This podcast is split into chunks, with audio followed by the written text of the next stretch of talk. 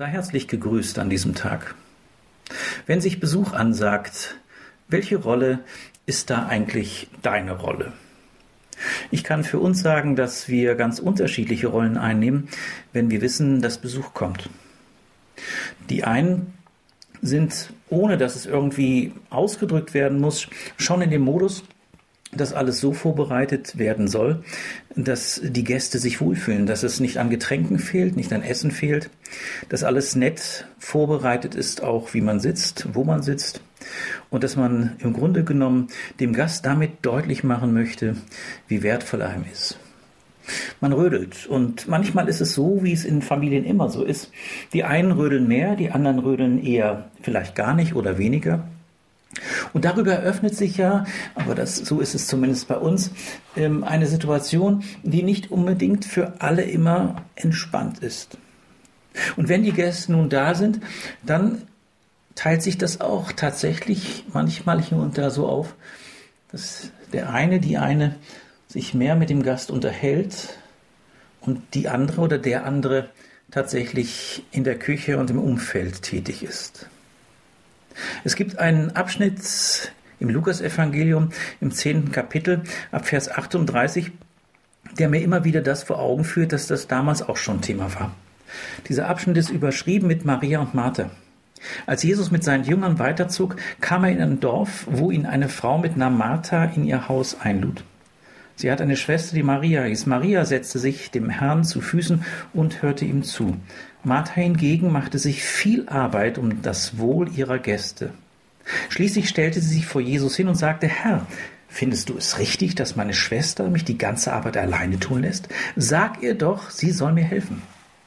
Martha, Martha, erwiderte der Herr, du bist wegen so vielen in Sorge und Unruhe, aber notwendig ist nur eines. Maria hat das Bessere gewählt, und das soll ihr nicht genommen werden. Selbstverständlich ist mir klar, wenn ich diesen Tatsachenbericht lese, dass hier ein ganz, ganz besonderer, einmaliger Gast zugegen ist. Und doch ist es etwas, was mich zum Nachdenken einlädt. Wo bin ich eigentlich in welchem Modus? Wo bin ich im Modus, dass ich vielleicht auch Gott gegenüber sogar formuliere, warum bin ich eigentlich mit der Arbeit so alleine und andere, ja, man hat das Gefühl, sie chillen. Jesus macht deutlich, dass es ganz entscheidend ist, dass wir der Maria und ihrer Art, ihrem Anhalten und zu Jesu Füßen sitzen, also für uns übertragen, Wort Gottes aufschlagen und dem Heiligen Geist Raum geben und in seinem Wort lesen und darüber hören und wahrnehmen, was Gott, was Jesus, was der Heilige Geist zu einem sagt. Wie viel Zeit nimmst du dir dafür? Hand aufs Herz. Wie sehr ist man beschäftigt mit so vielem? Wie sehr ist man auch beschäftigt mit so vielem, wenn Gäste da sind, aber man kommt nicht auf dieses Eigentliche zu sprechen, auf dem Glauben, auf die Bewegungen und auf die Ereignisse, die man Gott erlebt hat, auf das, was er einem auch sagen möchte.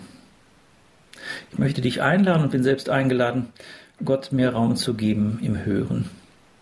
Das mir zu erlauben, alles stehen und liegen zu lassen und zu sagen, ich nehme mir jetzt bewusst Zeit, in der Stille auf Gott zu hören. In der Stille angekommen. Ich wünsche dir, dass du diese Woche das erleben darfst und darüber frei wirst, dann auch Dienste zu tun, wie eine Martha es tut. Aber in einer Freiheit, nicht in der Notwendigkeit, Jesus zu sagen, was der andere vielleicht auch mit anschieben sollte, sondern dann in der Freiheit, ja, ich habe genommen, gehört und ich kann jetzt wieder gestalten. Ich wünsche euch einen gesegneten, frohen Tag.